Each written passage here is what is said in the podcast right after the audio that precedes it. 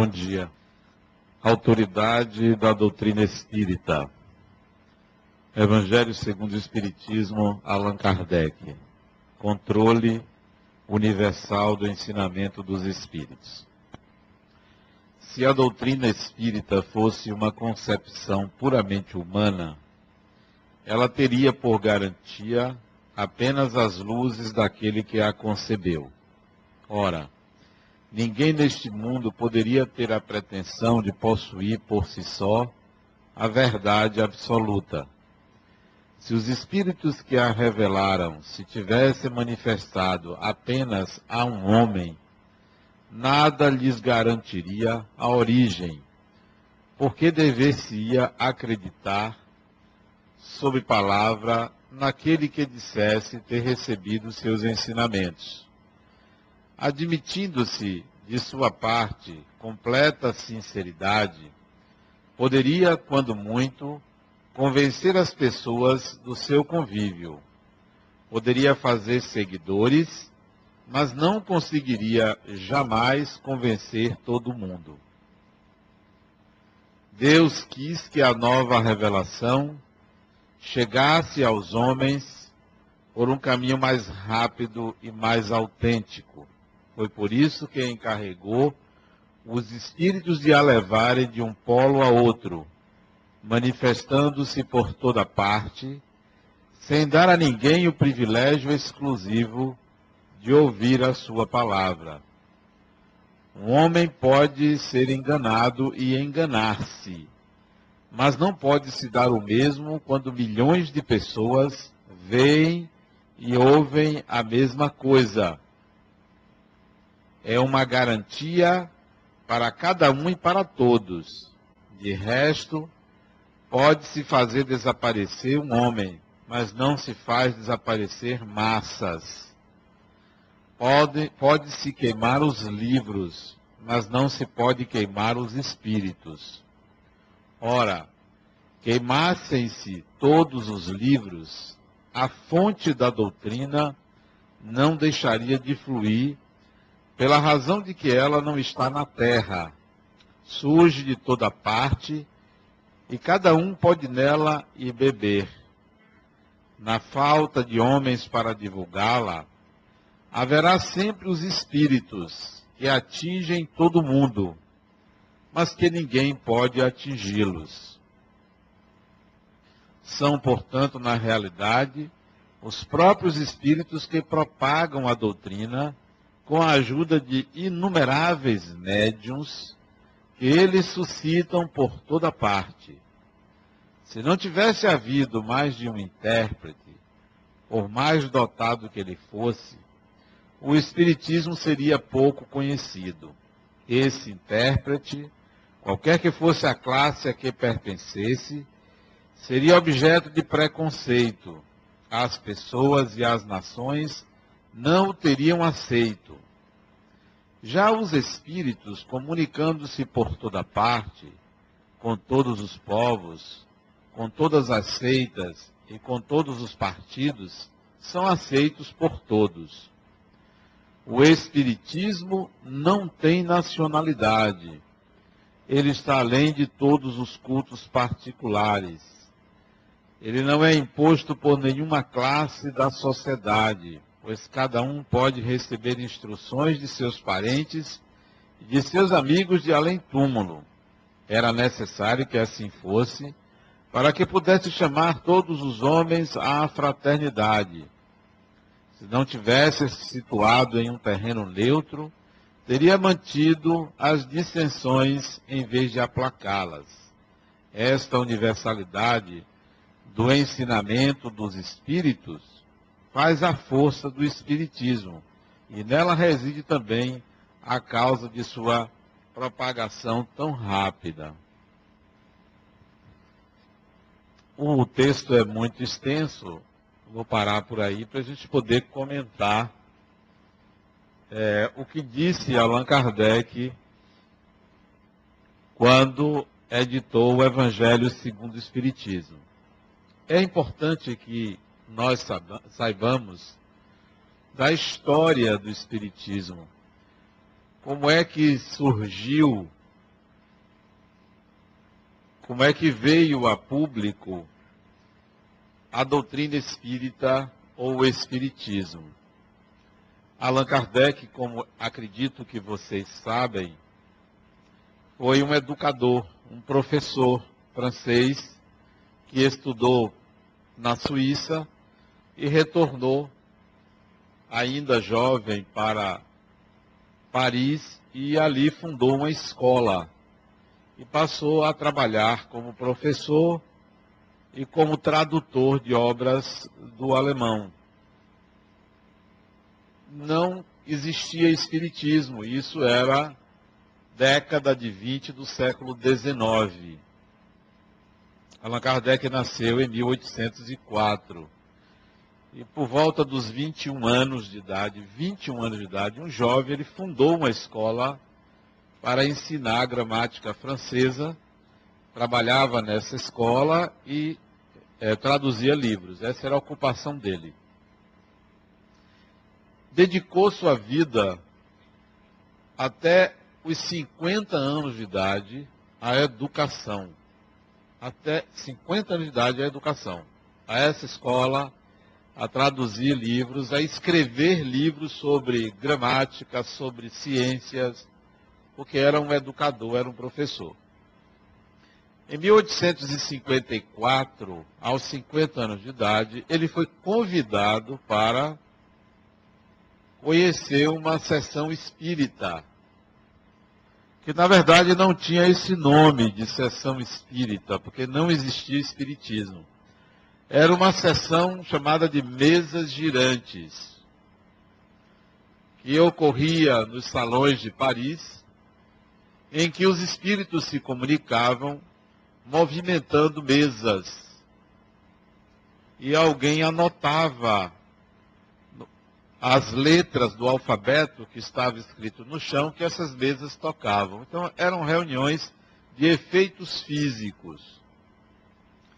E ele achou aquilo estranho, porque a mesinha rodopiava numa sala sozinha, tocando nas letras que estavam no chão e saíam palavras, frases, textos, e ele disse: como é que uma mesa pode pensar? Então ele desconfiou que existia uma inteligência por detrás, mas como aquilo acontecia, ele não sabia. Não se interessou de imediato em investigar aquilo. Já no ano seguinte, em 1855, novamente convidado a reuniões de manifestação de espíritos, ele aí passou a se interessar em descobrir o que, é que estava por detrás daquilo. Seria fraude? Seria um automatismo cerebral? Até que o espírito disse: Não, eu sou, fui fulano de tal, morri assim, assado. Então ele começou a receber comunicações de vários centros espíritas ou grupos de mesas girantes com informações sobre o mundo espiritual. E passou então a catalogar essas comunicações que vinham de várias partes da França, da Bélgica principalmente, da Alemanha, da Inglaterra, dos Estados Unidos, do Brasil, porque ele se tornou um polo de recebimento dessas mensagens. Isso a partir de maio de 1855. Pouco mais de um ano depois, em novembro de 1856,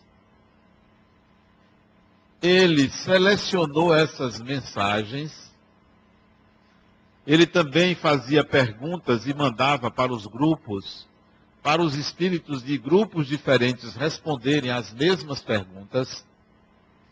Então, em novembro de 1856, ele reuniu algumas perguntas e respostas e mandou publicar o Livro dos Espíritos. Novembro de 1856. Como naquela época demorava para se editar um livro, cinco meses depois é que o livro veio a público, abril de 1857. 18 de abril de 1857, um dia de sábado, é que o livro foi lançado em Paris.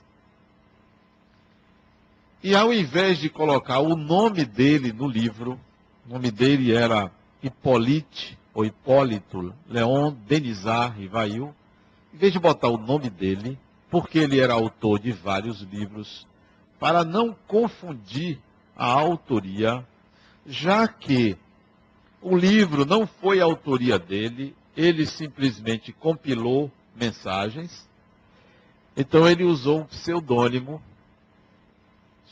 chamado de Allan Kardec. Esse pseudônimo foi uma informação de um espírito dizendo que ele, no século 14, 13 ou 14, não tenho certeza, teria sido um sacerdote druida da Gália francesa, de uma seita mediúnica. E naquela encarnação como sacerdote, ele teve esse nome, Allan Kardec. Então ele usou o pseudônimo de Allan Kardec, mas todos sabiam que se tratava do professor, porque ele era conhecido em Paris por ser professor, por ser educador, por ter começado muito jovem na escola.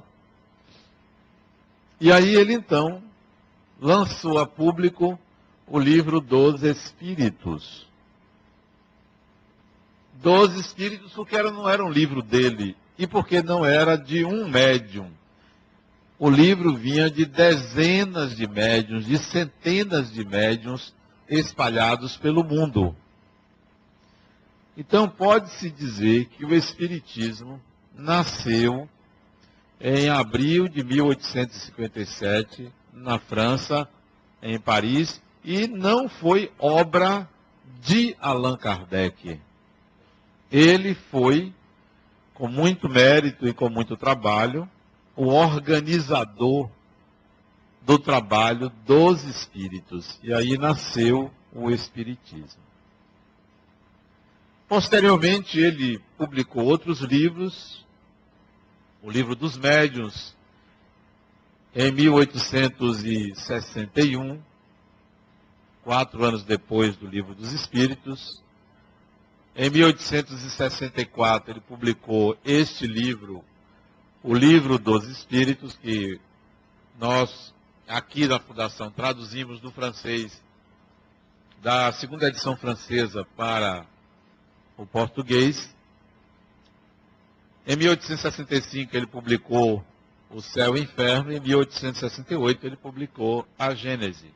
E nesses anos, de 1857 a 1868, ele publicou uma revista chamada Revista Espírita, com, mensa com tiragem mensal.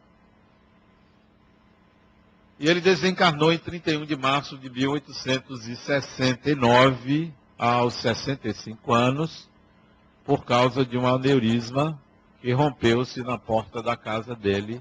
Ele desencarnou ali. Então, na realidade, Allan Kardec teve um trabalho de organizar o que veio a ser chamado de Espiritismo, de 1855 a 1869, portanto, por 14 anos foram suficientes para ele trazer essa, esse organismo, mas não foi trabalho dele, foi trabalho dos espíritos. Por isso que a introdução do livro aqui coloca que se fosse de um médium, poderia ter uma série de contradições ou uma ideia única. Mas o Espiritismo não é obra de um médium, de uma pessoa. E não se pode destruir uma coisa que acontece em toda parte. Os médiums estão aí, em todas as classes sociais, com vários interesses, com várias personalidades. Então, o Espiritismo não é uma religião, uma doutrina exclusiva de ninguém. Graças a Deus não tem papa. Embora tem muita gente que pousa de papa, mas o espiritismo não tem papa. Muita gente que pousa de oráculo, mas nada mais são do que canais. E todo canal é um canal apenas, não há o canal, não há o médium do espiritismo. Há médiums, e são muitos, né? Mensagens pode, podem acontecer fora de centro espírita. O centro espírita não é dono do espiritismo. O espiritismo não tem dono. O próprio Allan Kardec dizia que o espiritismo anda no ar, está no ar. Não pertence a nenhum centro e nenhum centro espírita é modelo. O nosso aqui, o Harmonia, não é modelo de espiritismo. É apenas um modo que os seus dirigentes encontraram de divulgar o espiritismo, mas não é modelo. Pode ser divulgado de formas diferentes, de maneiras distintas, não há um padrão. Mas também não é uma anarquia. Não é uma anarquia porque há também uma organização espiritual para que isso aconteça. Não é como eu quero, como outro diretor quer. Há espíritos envolvidos, há um pacto de administração do centro espírita. Uma certa vez um espírito me colocou que aqui neste centro espírita trabalham cerca de mil entidades espirituais. Trabalham aqui no atendimento às diversas áreas da instituição. Então, não é trabalho de uma pessoa, não é uma cabeça, não é uma ideia, é muita gente envolvida de um lado e de outro. Né? E assim é o Espiritismo. Ele se divulga naturalmente, porque médios estão em todas as partes. Mas aconteceu um fenômeno interessante com o Espiritismo. O Espiritismo surgiu na França a partir de um educador, de um professor, de um erudito, e ele vingou na França, na aristocracia francesa, não no povão, Só aqui no Brasil, só praticavam o espiritismo pessoas que liam francês. Pouca gente. Então o espiritismo entrou no Brasil na elite. Ainda tem uma certa elite, vocês podem ver os carros estacionados aí fora. Você não vê pobre aqui. Pode estar até endividado, mas não é pobre, né? Pode estar até no vermelho, mas tem recursos. Então, o Espiritismo veio para o Brasil na elite. Quem sabia falar o francês, quem sabia ler. Era pouquíssima gente. O Brasil ainda estava na época da escravidão, quando o Espiritismo veio para o Brasil. Só no final do século XIX, final do século XIX, é que as obras espíritas foram traduzidas do francês para o português. Século, final do século 1990 e poucos é que as obras começaram a ser traduzidas para o português. Mas imagine, 1995, quem sabia ler? Só a elite, porque a maioria era inculta. Hoje, você tem analfabetismo funcional pequeno, mas o analfabetismo real altíssimo. Mais de 30% da população não sabe ler. E mais de 50% não lê, mesmo sabendo. No Brasil. Imagine no século XIX. Então, o Espiritismo continuou sendo uma doutrina das elites.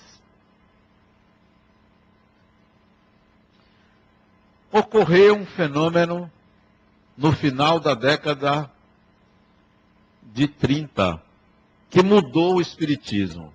Qual foi o fenômeno? Final da década de 30, 1930, 1928, 1930, 1931, 1932. Qual foi o fenômeno que mudou o espiritismo? Ele saiu das elites e foi para o povo. Alguém lembra? Já sei, não estavam encarnados nessa época, né? Foi o fenômeno Francisco Cândido Xavier, que popularizou o Espiritismo, popularizou, começou a escrever livros interessantíssimos, porque os livros de Allan Kardec são livros mais do que científicos. É para interessados mesmo, não é para o povão. E Chico Xavier, médium, fantástico, começou a psicografar fulano, ciclano, beltrano, um padre, um médico, uma dona de casa, um professor, um engenheiro, começou a psicografar espíritos das mais diversas classes sociais, escrevendo poetas. Ele psicografou um livro da mãe dele, que não tinha profissão, era dona de casa, da mãe dele. Então ele popularizou o espiritismo. Fenômeno esse que, que se dissemina até hoje, mesmo ele tendo desencarnado em 2002, até hoje o espiritismo tem se beneficiado dessa popularização, mas nem tanto, porque você ainda não vê na classe D e E pessoas estudando Espiritismo. É mais A, B e C. Ainda vê na classe D, mas na classe E, raramente você encontra alguém estudando Espiritismo. Vai no centro espírita receber cesta básica. É diferente. Então, ainda é uma doutrina que não se popularizou totalmente. Mas aconteceu outro fenômeno com o Espiritismo. Interessantíssimo. Há muitos anos eu viajo para fora do Brasil para fazer palestras. Como vou agora à Inglaterra, à Bélgica, à Holanda, à Suíça, à Alemanha. Há muitos anos.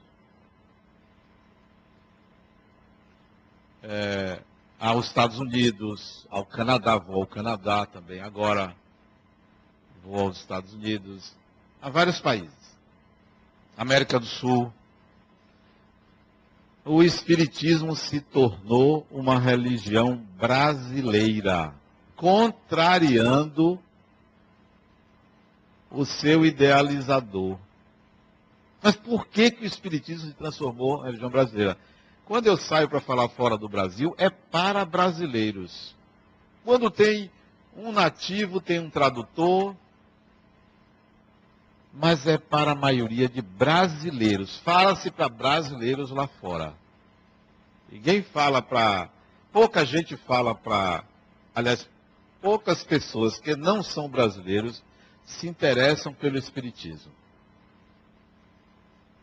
Fui na Alemanha fazer palestra, tinham 100 pessoas, meia dúzia de alemães. Meia dúzia. Estados Unidos, 50 pessoas, dois americanos. E assim é com todo mundo que vai falar lá fora. A exceção de Medrado, que vai falar para nativos. Ele não vai em centros espíritas brasileiros. Ele ia, mas não vai mais. Fala mais para estrangeiros. Mas por que, que o Espiritismo se transformou numa religião brasileira? Primeiro, por causa da popularização a partir de um médium brasileiro que escreve de acordo com a cultura brasileira. Onde é que você encontra espiritismo praticado por não brasileiros fora do Brasil? Em Portugal, por causa da língua. Portugal tem menos centros espíritas do que Salvador. Salvador tem pouco mais de 200 centros espíritas. Só Salvador, a cidade. Portugal tem 120. País inteiro. Menos, quase metade. De Salvador. No Brasil, nós somos quase 15 mil centros espíritas. No Brasil. Depois de Portugal, você encontra centros espíritas na Espanha. 20 centros espíritas, na Espanha inteira. Na França, em Paris, não tem cinco. E assim mesmo, a maioria dirigidos por brasileiros.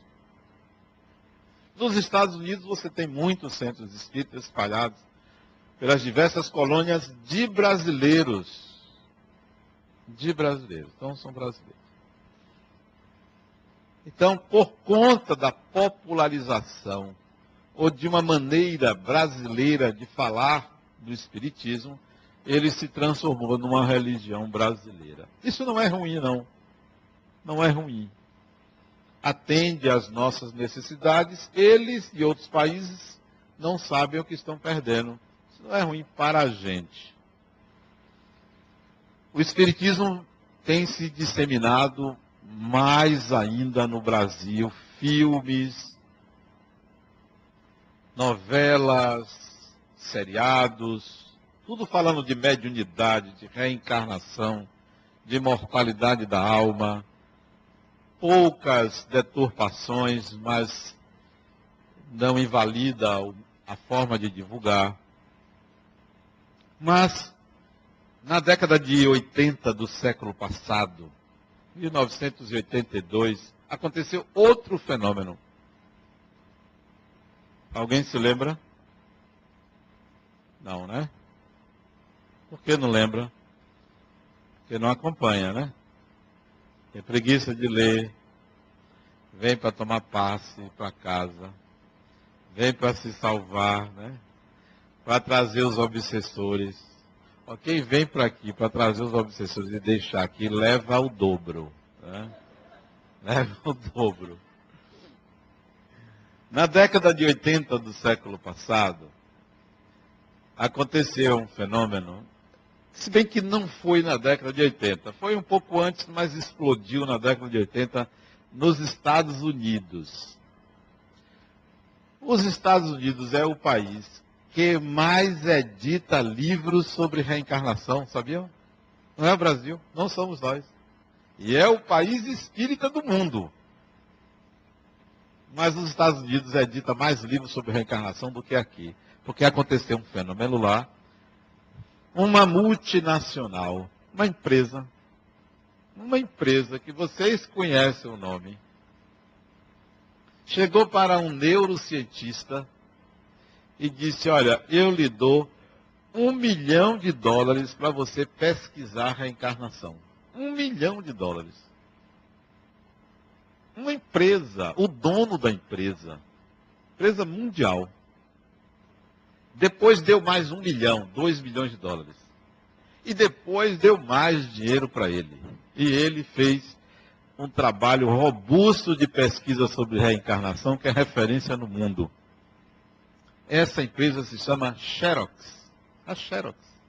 Digo o nome porque, graças a essa empresa, nós temos pesquisas sobre reencarnação e vários livros sobre reencarnação foram editados por causa dessa empresa e a partir de um cientista chamado Ian Stevenson. Ele já desencarnou. Ele fez sim um trabalho robusto de pesquisa sobre reencarnação. Ele editou um livro que eu recomendo vocês lerem. Sair daqui e comprar o livro e ler. O livro se chama Crianças que se lembram de vidas passadas. Como a maioria aqui é barão, o livro é em inglês. Todo mundo deve saber inglês, né? Ter estudado inglês. Crianças que se lembram de vidas passadas. Um trabalho fantástico.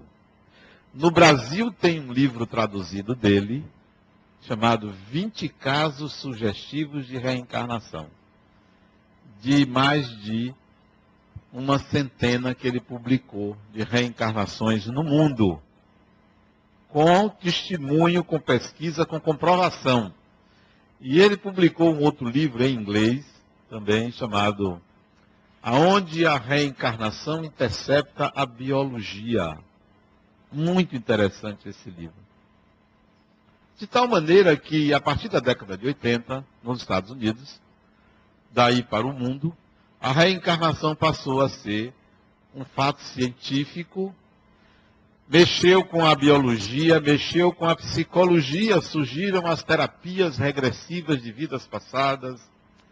Vários é, psicólogos americanos, como Morris Netterton, Edith Fiore e outros, passaram a editar livros sobre terapia e reencarnação.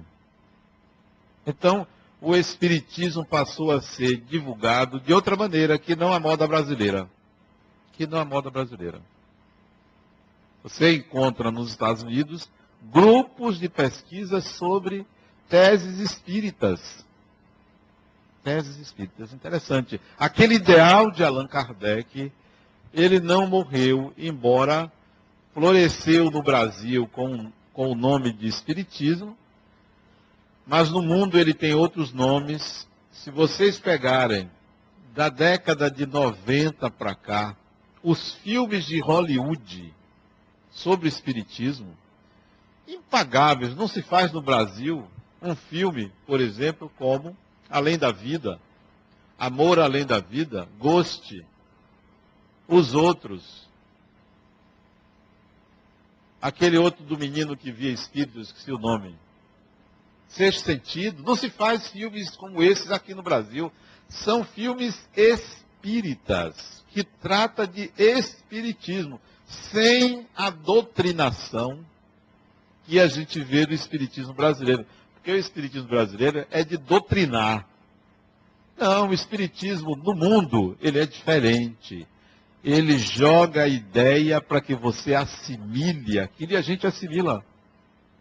A gente assimila e como assimila aquelas ideias daqueles filmes americanos que são muito bem feitos. Outro dia eu assisti um outro filme é, cujo título é o, o Invisível. Acho que é o Invisível. De um rapaz que ele é assassinado, só que é, o corpo fica em coma e ele vai procurar quem matou ele. É interessante, o espírito fica vagando e procurando quem foi foi uma menina que assassinou ele. Interessante o filme. Tem um outro de Matt Damon, que são três histórias diferentes. Ele é um médium. É cada filme americano sobre espiritismo fantásticos, esses filmes. É um espiritismo diferente, não doutrinário, que dá gosto você assistir os filmes. Isso foi uma revolução a partir das pesquisas de Ian Stevenson nos Estados Unidos. É porque nós acompanhamos muito o Espiritismo no Brasil e esquecemos que existem, existe fora do Brasil. Na década de 80 também aconteceu um outro fenômeno. Na Rússia. Quem já ouviu falar de Espiritismo na Rússia? Tem um livro, assim, grossinho, assim, umas 500 páginas, chamado Experiências Psíquicas Além da Cortina de Ferro. Cortina de Ferro é a União Soviética as experiências que os russos faziam sobre espiritismo. Experiências interessantíssimas. Uma experiência com ratos. Uma experiência com ratos. Olha a experiência que eles fizeram com ratinhos. Pegaram três grupos de ratos, todos de uma mesma linhagem. 20 ratinhos aqui, 20 ratinhos aqui, 20 ratinhos aqui todos no ambiente de mesma temperatura e pressão. Em cada ratinho, eles, com um bisturi pequenininho, rasparam as costas do ratinho e mediram o tamanho da feridinha que provocou em cada ratinho. Tamanho da feridinha. Milímetros. No primeiro grupo de ratinhos, antibiótico para curar as feridas. No segundo grupo de ratinhos, passes magnéticos. Passes. Um, um sujeito entrava na câmara, aplicava passe para curar. Terceiro grupo de ratinhos, nada. Não se fazia nada, nem antibiótico, nem passe. Isso era acompanhado diariamente. Todos os 60 ratinhos se curaram. Depois, é claro, serve de comida para cobra, viu? Porque é assim mesmo. Eu trabalhei com ratos aqui no laboratório da UFBA. No meu curso de psicologia, a gente trabalhava com ratinho e tal, depois ele servia de comida para o zoológico. Mas isso é da natureza. Se tivesse no campo, ia ser comida do mesmo jeito. Ok. Todos os 60 ratinhos se curaram. Primeiro grupo, a ferida era medida diariamente. Se aumentava, se diminuía. Segundo grupo, as feridas eram medidas diariamente. Terceiro grupo, as feridas eram diariamente. De todos os três grupos, os 20 ratinhos, a cura se deu, com o passe, a cura se deu em menor tempo do que o antibiótico. Isso foi pesquisa feita na União Soviética. Simples. Foi feito pesquisa lá. Nesse livro tem com cultura bacteriana. Bactérias tomando passe. Já viu? Que nem vocês, bactérias tomando passe. São pesquisas que são feitas para avaliar a eficácia da fé, a eficácia do fluido. Isso é um outro espiritismo. Interessantíssimo. Está errado? Não, ótimo. O que nós vemos aqui é o espiritismo brasileiro, do nosso modo tupiniquim, onde as pessoas vêm como se fosse uma missa, uma igreja, só fica esperando a hora de dizer amém, entendeu? Vai tomar passe. É a mesma coisa da igreja. Então, esse é o nosso espiritismo, o nosso, nosso jeito. Quando chega lá fora, para não brasileiros, é outra coisa. É diferente. É diferente. E não está errado. Mas há pessoas que pensam que o espiritismo é como nós fazemos. Não. Esse centro espírita aqui, o Centro Espírita Harmonia, ele nasceu com a proposta psicológica. Por quê? Porque o fundador é um psicólogo. Então aqui se estuda psicologia, aqui se fala em psicologia. E você sabe como é que meus colegas psicólogos me veem? Não, ele é espírita. Ele bandiou, ele não é psicólogo. Sabe como é que os espíritas ortodoxos me vejam? Veem? Não, ele não é espírita, não, ele é psicólogo. De tal maneira que eu estou no limbo. Eu estou ali no meio. Eu só não sei, eu só não digo que eu não sei o que eu sou, porque eu sei o que eu sou. Mas para muita gente eu não sou. Mas isso é natural, a gente tem que pagar um preço na vida por quem a gente é. Você tem que pagar um preço por quem você é. Não negue esse preço. Em tudo. Como é que você quer sair da encarnação incólume, sem marcas, sem cicatrizes? Não. Uma cicatriz importante é eu sou quem eu sou e eu tenho coragem de me mostrar quem eu sou. Não tenho vergonha de quem eu sou. É interessante que aconteceu comigo, isso foi na década de 80, eu trabalhava na Caixa Econômica Federal e eu era da área de informática naquela época, depois fui para a área de engenharia, e eu trabalhava dentro de uma empresa chamada SERPRO, Serviço Federal de Processamento de Dados. Tinha uma unidade da Caixa lá dentro. E eu trabalhava mexendo com, com computadores e tal. Aí morreu um sujeito na cidade chamado Cláudio Coutinho. Ele era treinador da seleção brasileira, uma pessoa muito querida. Ele morreu. Aí entra um sujeito na repartição, tinha assim umas 20 pessoas trabalhando, e eu lá calado. Aí o sujeito abriu a porta assim e disse: Cláudio Coutinho morreu. Aí eu de lá, na minha, no meu instinto espírita, morreu não, desencarnou assim, bem alto. As pessoas olharam assim para mim. Eu falei uma heresia, um palavrão, desencarnar. Ninguém falava desencarnar. É uma linguagem espirítica, uma linguagem assim meio pesada, desencarnar, carne. Era mais normal falar morte. E eu falava desencarnou, porque me acostumei à linguagem espirítica, né? Passaram-se algumas horas, ele que falou, fulano morreu, veio me procurar. Adenauer, você é espírita? Eu disse, sou. Ele disse, eu também sou. Eu disse, me admira muito o seu espiritismo. Você falar que a pessoa morreu, você sabe que a vida continua. Por que você não falou desencarnou? Ah, Adenauer, você sabe como são as pessoas, né? A gente não pode falar essas coisas. Eu disse, ah, eu falo. Eu não tenho. Aí ele ficou meio assim comigo, né? Eu resolvi botar um apelido nele. Eu tinha lido um livro que é o melhor livro espírita que existe. Quem não leu esse livro perdeu metade da encarnação. Melhor livro espírita que existe no mundo. Quem não leu, é melhor ler logo para não desencarnar amanhã. Eu tinha lido esse livro. E a capa do livro tinha um personagem que parecia com ele. Aí eu passei a chamar ele desse personagem. Como é o nome do livro? Não acredito que vocês não sabem perderam a outra metade da encarnação. O livro se chama Paulo e Estevão.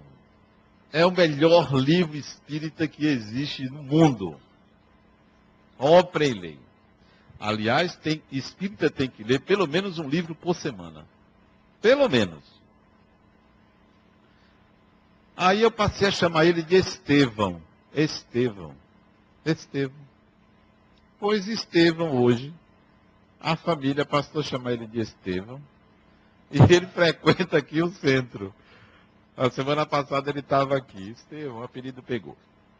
Mas quero dizer a vocês que a gente tem que dar um testemunho. Tem que dar um testemunho.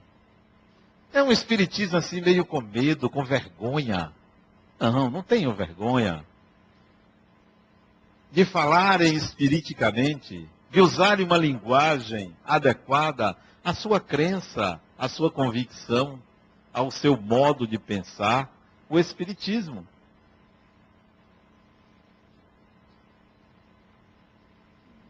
E aí, esse Espiritismo se espalha no mundo hoje. No mundo. Não tem dono, não tem pátria, não tem nacionalidade porque não pertence a uma pessoa, não é um médium.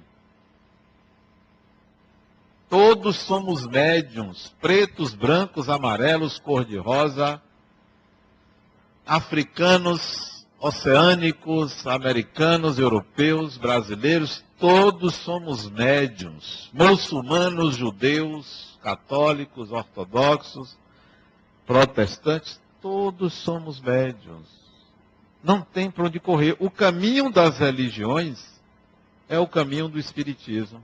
Olha o que eu assisti na televisão outro dia. E de vez em quando gosto de assistir os pastores falando. Acho interessante a linguagem deles. Eles são muito precisos. Sempre no final da pregação, compre o livro. Mande dinheiro. Eles são fantásticos. Eu gostaria de aprender isso, rapaz. Assim, passar sacolinha, essas coisas. Eu ainda não aprendi isso, mas um dia eu vou aprender. Pois bem, eu aí assisti um pastor. Era uma sessão de descarrego. Já assistiram? É interessante essa. É uma sessão mediúnica é, na, na igreja evangélica. Aí, pastor todo posudo, bonitão, forte. Tinha lá uns obreiros ajudando ele. Daqui a pouco veio uma menina, franzina, magrinha, devia ter seus 20 anos. Com as mãos para trás, assim, cabeça baixa. Aí o pastor disse: Vocês vão assistir eu dominar o demônio. Vou tirar o demônio do corpo dela, que ali tomou conta, tomou posse, não sei há quanto tempo, tal, vocês vão ver. E aí o pastor bota o microfone na boca da menina e pergunta: Quem é você, demônio? Aí a menina disse: eu não sou demônio, não. Aí ele disse: É sim. E é o demônio em pessoa. Olha. Que pretensão. Aí a minha não sou demônio, não. É sim. Ajoelhe-se. Não vou me ajoelhar. Falando com a voz assim embargada, a menina. Vai, sim. Aí ele botou a mão no ombro tentou fazer uma forçazinha, nem mexeu com a menina. Fez uma força maior, quase se desequilibra, e a menina lá, sem esforço nenhum, não sou demônio não. Chamou os outros para ajudar. Quatro homens para fazer a menina se ajoelhar. Ela não se ajoelhou. Não conseguiu, mediunizada. O espírito manipulava a energia do corpo dela, ele aí desistiu. Disse, é, tem vezes, né? tem vezes, que não é como a gente quer, e pegou outro, e o outro ele dobrou, né? mas ela conseguiu. Não, não sou demônio, não. Não é. Não adianta. O que é isto se não uma tentativa de mexer de comandar, de manipular os espíritos sem conseguir. Porque vem de lá para cá. Vem de lá para cá. Os espíritos não estão à nossa disposição. Não é quando a gente quer. Ele não pode contestar a mediunidade. Porque se se comunica, seja demônio que for, seja João ou Maria, é através de uma faculdade chamada mediunidade. Ele já não questiona a mediunidade. Questiona a identidade, mas não questiona a mediunidade. Começa assim. Começa assim. O padre que veio aqui no encontro das religiões, ele está aí? Tá não, então eu posso falar. Olha bem. O padre, o padre é fantástico, ele gosta muito de mim. Eu sinto um clima entre nós, mas isso é outra coisa. Aí o ano, o ano retrasado, quando ele veio aqui, ele me contou que lá na igreja ele faz reuniões mediúnicas. Que tal? Na igreja. Não tem saída. A comunicação dos espíritos é algo antiquíssimo. Não foi o espiritismo que inventou. As religiões têm um futuro. O Espiritismo não é a religião do futuro, é o futuro das religiões. Não tem saída. Todo mundo vai ter que se comunicar com os espíritos, vai ter que aceitar a mediunidade, a reencarnação. Isso é fato. Não é uma crença. Agora estou enxergando melhor, mas olha. Eu estava sem óculos. Esse pessoal em pé aí é o quê? Para dar paz. Então, o trabalho de Allan Kardec foi imenso de compilar mensagens e de trazer um corpo doutrinário, uma ideia do que parece ou nos parece ser o espiritual. Uma pálida ideia. O Espiritismo não mostra tudo porque é impossível. O que está aqui no livro dos Espíritos, no livro dos Médios, no Evangelho segundo o Espiritismo, é um formato de entender o espiritual. O espiritual é muito mais complexo do que o Espiritismo apresenta. É muito mais. São abnegados espíritos que corporificaram a doutrina espírita. Mas o mundo espiritual é muito mais diverso, eclético. e muito mais rico do que apresenta o Espiritismo. É como se você desse uma olhada e voltasse para contar. Mas você não viu tudo, você viu uma parte. O Espiritismo mostra uma parte do que é a coisa do outro lado. Uma parte, uma partezinha. Tem muita coisa que não é possível dizer porque não tem uma linguagem adequada, precisa.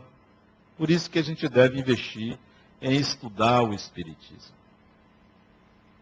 É o convite que nós fazemos aqui na nossa instituição ao estudo da doutrina espírita. Matriculem-se na ULI, na Universidade Livre do Espírito, cujas aulas começam em 4 de março. Matriculem-se na ULI. Quem não é aluno ainda. Hein? 2 de março? Ah, tem a aula inaugural, é mesmo, dia 2 de março, que é um sábado, né? 2 de março, às 10 horas, bem lembrado. Então, quem não é aluno da ULI, se matricule na ULI para estudar o Espiritismo, para poder desencarnar, né? porque vão desencarnar. Tem alguém aqui que acha que não vai desencarnar? Todo mundo aqui vai desencarnar. Eu também vou, vocês vão primeiro, depois todo mundo vai. Isso aí, isso aí é claro, né? Não tem dúvida. É, então, eu estava onde? É, Matriculem-se na ULI para se preparar para, não para a morte, para a vida. Para a vida. Porque Espiritismo é preparo para a vida. Muita paz.